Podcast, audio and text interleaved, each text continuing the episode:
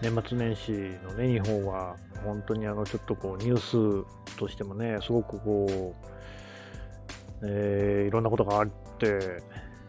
で、ツイッターが荒れてましたね。もう、ちょっとひどいですね。2024年っていうのは、もうツイッターを見限る年になったなっていうのが、はっきりしたなというふうに思いました。中でもひどかったのが、やっぱり、その、能登地震に過去つけて、なんか救出してくださいみたいなのの、で、それでインプレッションを稼ぐっていう、本当はね、別にそこには誰も人がいないっていう、それで、ね、現地のね、消防隊員が振り回されて、誰もいないじゃないかとか、そんな住所ないじゃないかみたいなことが起きたりっていうね。これはひどいですね。で、それで小銭を稼ごうってわけでしょ。ここれね、まあ、イーロン・マスク氏がそのようなツイッターのあり方にしてしまったことの問題だっていうふうに言われていて、まあ、その通りだと思いますけれども、まあね、それにつけてもね、もともとやっぱりそういう、そのなん、まあ、東日本大震災の頃に比べても、本当にツイッターはもうおしまいですね、あらね。あんな風になってしまってはね。何もその信用できない。で、別にそこまでインプレッション稼ぎじゃなくても、もうみんなむちゃくちゃなことしか言ってないし、なんか自分のこうね、こう乱れた心をなんとか落ち着かせようと思って人を叩くっていう人が集まる場所になっているじゃないですか。それはもうしばらく前からそうですけど、あれはもうダメですね。はい。まあ、私もあの、2007年からツイッター使ってきましたけれども、もう本当にあの、まあ、ちょっと前からね、告知以外のツイートはほぼしなくなってますが、もう2024年は完全に見切りをつけようと思います。で、あれだあれですね、本当にもう、これ、もし報道関係者の人が聞いているとしたら、もうマジでツイッターのことをネットとイコールで結ぶっていうのはやめた方がいいですね。やめないとダメです。うん。みんななんかね、ネットでこういう風に言ってるって全部ツイッターのことじゃないですか。本当ツイッターなんていうのは、こう広大なネットの中の本当に1%とかでしかないですから、ん、そこをね、なんか全てみたいにものを言うっていうのは、もうその時点でその人がいかに世の中をちゃんとこう俯瞰で見られていないかってことなんで、報道関係者としてはもうその時点で失格だと、はっきり申し上げたいですね。うん。さてね、まあ、あともう一つね、その、穴水町っていうね、能登にそういうとこなんですけど、あの、自動販売機がこじ開けられてて、で、それがね、なんかその、火事場泥棒だっていうようなね、話、ところが実はね、それ、あの、中にある飲料を、こう、なんか、避難している人にあげようっていう、そういう善意の行動だったっていう、事件性なかったっていう、そういう報道がありましたけど、北国新聞がね、書いてましたね。北国偉いですね。あの、いや、そうなんだよな。で、この場合もなんか県外ナンバーの人間がとか、あと外国人がとかってみんな言うわけですけどね。私、東日本大震災ではそういうその噂の発生みたいなのに焦点を当てて取材してたんですよ。あの時もね、だからね、えー、中国人がいっぱい来て、で、すごくこうなんかね、えー、空き巣狙いみたいなのしてると、あのね、えっ、ー、と、東日本大震災においても、その財物を盗んでいくっていう人たちはいたんですよ。だけど、それが中国人だったり外国人であったりするっていう証拠はなくて、逮捕されてるのはほとんど日本人でしたね。中国人は、私、被災地で取材してて、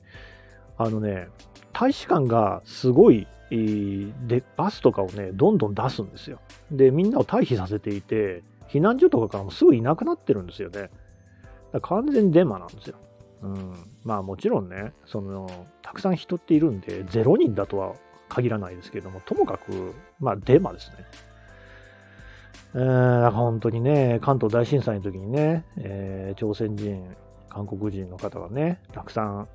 殺害されたっていうのと全く変わらない構図っていうのが地震のために起きるっていうね、なんと人間というのは進歩しないんだろうかっていうのは思わざるを得ないんですけれども、うん。でね、ただね、もう一つのことも言いたい。結構ね、東日本大震災のこととかも、そのデマでしたっていうのが、割とね、えー、でもそれも あんまり単純な話じゃないんですよ。つまり単純な話じゃないっていうのはどういうことかっていうと、悪意のある人がそのように喧伝するっていうことでないところがデマの恐ろしさだと思うんですね。あの、だから穴水の自動販機のこととかそうで、事実あれを外形的に見れば、誰かが、あの、ジュース持ってったんだなって思いますよね。自販機、バールみたいなものでこじ開けられてるんだから。あと小銭持ってったんだろうなっていうね。だけど、あの、そういうね、そのなんか、勘違いっていうのがデマの元になるっていうことはすごく多くて、で、その中国人が、えっ、ー、とね、避難所で大声を出して騒いでるみたいなツイートをしてる人がいたわけですよ。で、それね、その人に直接会って話聞いたんですけれども、それは、その人が自分のおばあちゃんが避難所にいて、おばあちゃんがそういう話をしているっていう伝聞の情報を言ってるわけなんですね。で、まあ正直、例えばそういうそのおばあちゃんっていうのが、じゃあどういう人なのか。おそらく、これまでもね、他の一般的な事例とかから見ても、高齢の方っていうのはやっぱりそういう音に対して敏感であるっていうケースは結構ありますよね。公園で子供たちがうるさいっていうのは大体高齢の方じゃないですか。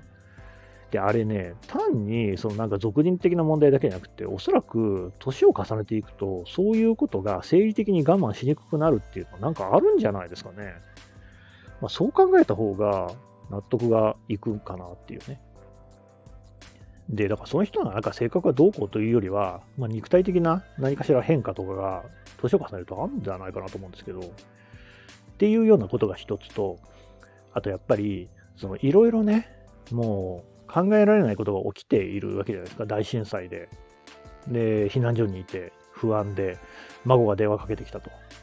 そりゃおばあちゃん、やっぱりちょっと嬉しいというか、心細いというか、ね、あの、話も大きくなるっていうこともありそうですよね。うん。で、あともう一つ、その中国人であるか否かにかかわらず、その家族連れで、えー、避難したりすれば、そりゃあの、そのおばあちゃんちなみにあの、独り身だったみたいですけど、よりは、それはうるさいですよね。絶対に。あの子供ってうるさいし、子供じゃなくても、その複数の人でいるっていうだけで、やっぱり話し声っていうのは大きくなりますよね。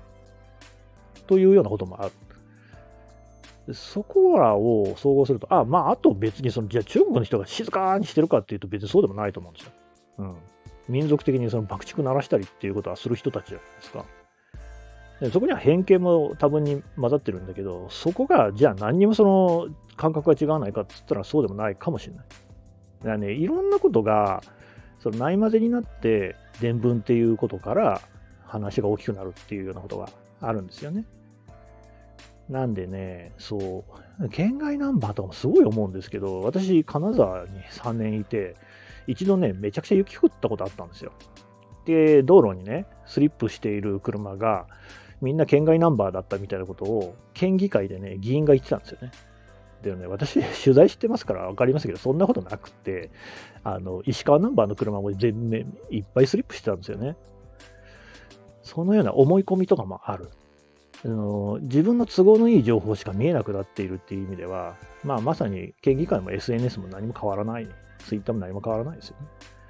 うん、人間っていうのはやっぱそもそもそういう認知作用があるんだっていうことを知っておくことが大事なのかなと。はい。